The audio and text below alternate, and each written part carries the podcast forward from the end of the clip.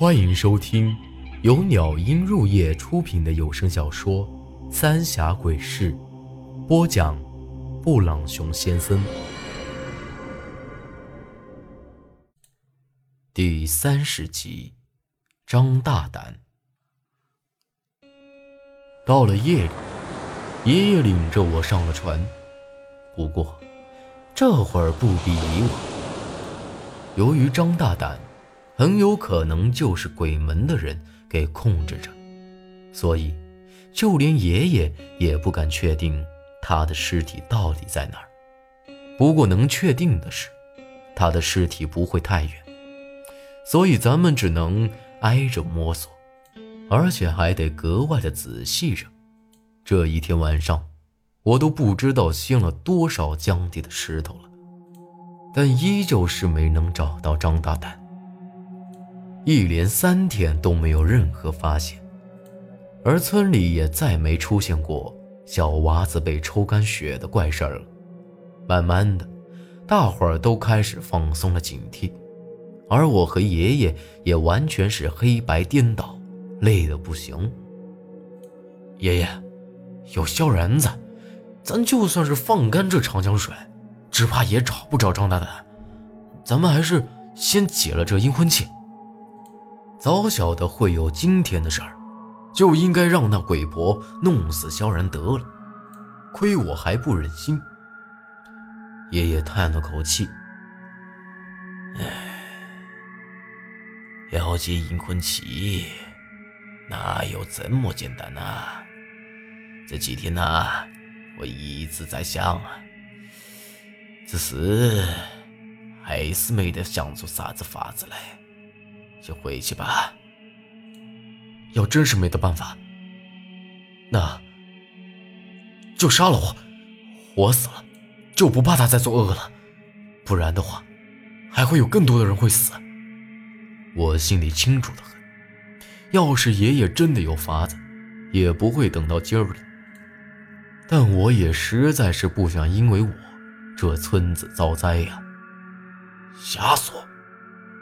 爷爷脸色一沉，呵斥了我一句。当天晚上，我们也没有再出船捞尸了。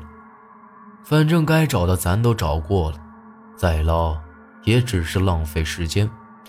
由于实在是太累了，这晚上我睡得特别香。可到了后半夜，却隐隐约约听到闹哄哄的。不多一会儿，就传来一阵急促的砸门。陈老爷子，出大事了！陈老爷子，这是根叔的声音。我的第一反应就是他家大凤出事了。果不其然，爷爷一开门就看到根叔面红耳赤的，喘着粗气，带着哭腔，直接给跪了下来。五个娃，五个呀！爷爷赶紧把根叔给拉了起来，莫急，啥子五个娃哟？这会儿根叔才终于给说明白了，咱村里五个娃都不见了，准备家伙儿！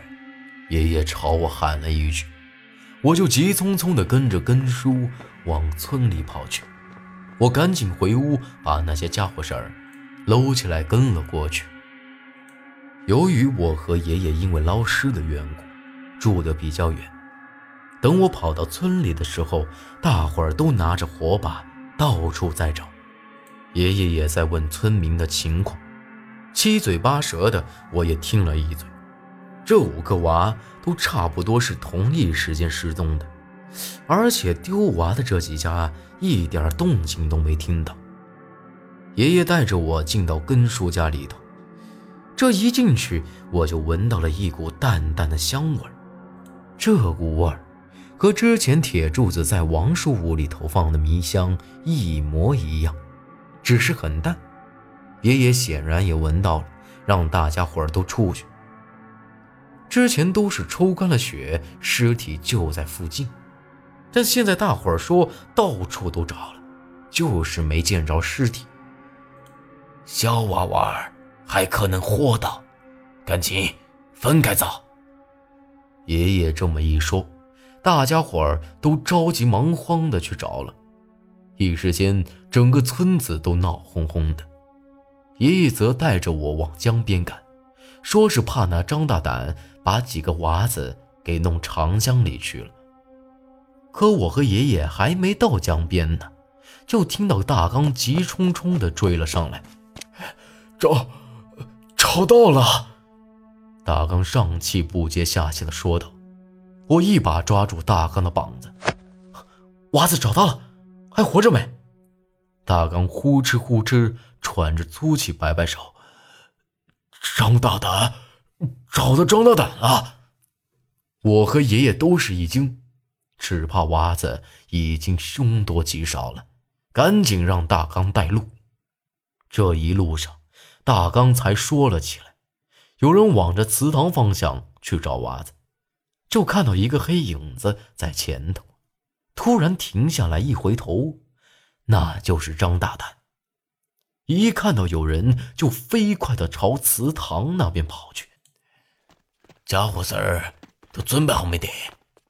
爷爷边跑边问我，我都开始喘粗气了，但爷爷一把年纪却一点都不带喘的。就等他来了，老子一定把他碎了尸！我咬牙切齿的说道。就等我们快到祠堂的时候，村里人都在那儿，也没人敢进去。爷爷找了几个身强力壮的大头人。让大家伙儿都跟在后头。爷爷一来，大家伙儿心里都有底了，都跟着朝着祠堂冲进去。刚一进祠堂院子，大伙儿都吓呆了。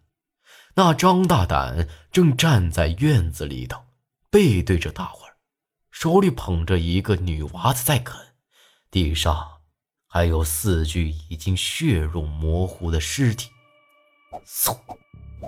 只听得一声响，一条捞尸绳直接套在了张大胆的脖子上。这下，大伙儿才咋呼起来。被爷爷的绳子一套，那张大胆丢下手里的尸体，转过身就朝着我们发出一声嘶吼。这下，我才看清他的样子，脸被水泡得像个白馒头，都烂出了血洞。眼珠子乌青乌青的，尤其是那嘴都烂了半边了，露出满嘴血淋淋的牙齿。愣到干啥子？快绑起来！爷爷一喊，我和大刚各自抓着绳子的一头冲过去，拦腰一捆，死死地拽着。张大胆又吼了一声，朝着祠堂里头就跑。